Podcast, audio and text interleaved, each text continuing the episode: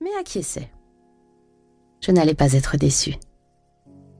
Nous suivîmes un sentier à travers les bois. Je n'étais pas rassurée. La nuit menaçait de tomber. Nous longeâmes ensuite le bord de l'océan, zigzagant entre les pêcheurs nocturnes et les saluants. L'ambiance était chaleureuse. Puis nous passâmes devant un bunker désaffecté où des jeunes s'étaient retrouvés pour une petite fête bien arrosée. Arrivé au bord de l'eau, il ôta ses chaussures et m'invita à faire de même. Je n'avais pas forcément envie de me baigner en raison de la température probablement peu élevée de l'eau, mais il me rassura en enlevant seulement son pantalon.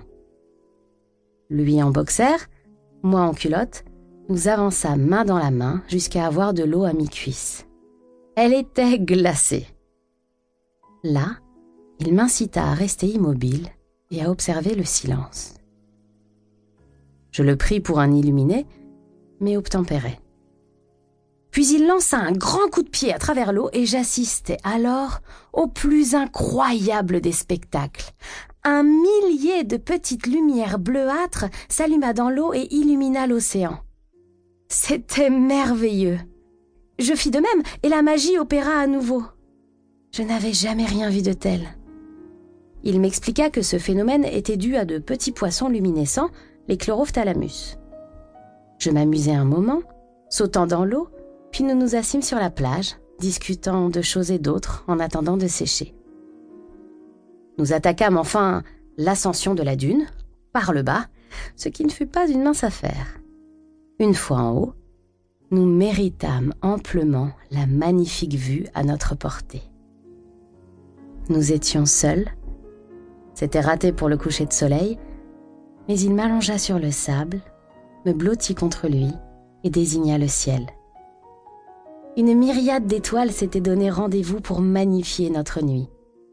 Il se lança alors dans une démonstration d'astronomie et me saisissant dans mon élan d'émerveillement, inclina mon visage vers lui afin de m'embrasser à pleine bouche. Il glissa ensuite une main sous ma veste, abaissa mon soutien-gorge. J'avais froid, je frissonnais, mes tétons étaient totalement dressés. Il approcha ses lèvres et en lécha un, puis les embrassa l'un après l'autre, langoureusement. La nuit promettait d'être mémorable.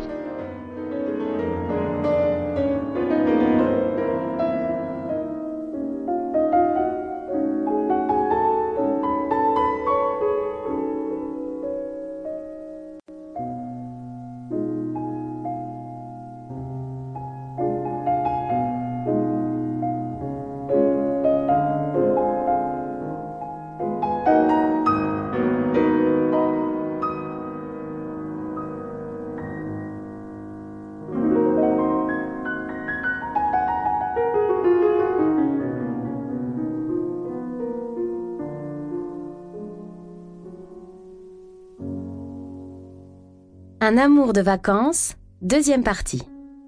Sous la voûte céleste.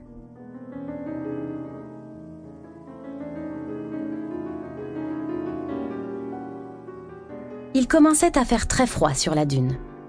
Le ciel était bas et sombre. Me voyant frissonner, il murmura ⁇ Il fait froid, j'ai très envie de toi. Et si on sautait les préliminaires ?⁇ J'acquiesçais et il s'allongea de tout son long sur mon corps transi m'embrassant tendrement, caressant mes cheveux. Puis sans mot dire, il défit sa ceinture, extirpa son sexe et le couvrit. Et m'invitant à admirer les étoiles filantes, il me pénétra profondément. Je savourais chacun de ses gémissements, en poussais moi-même, la chatte remplie par sa queue longue et fine. Il embrassait mon cou, mon visage, mes seins, et je ne me lassais pas d'admirer la voûte céleste, témoin privilégié d'un nombre incalculable d'étoiles filantes. Je lui demandais s'il souhaitait changer de position, mais il préféra maintenir notre missionnaire passionné afin que je profite du spectacle.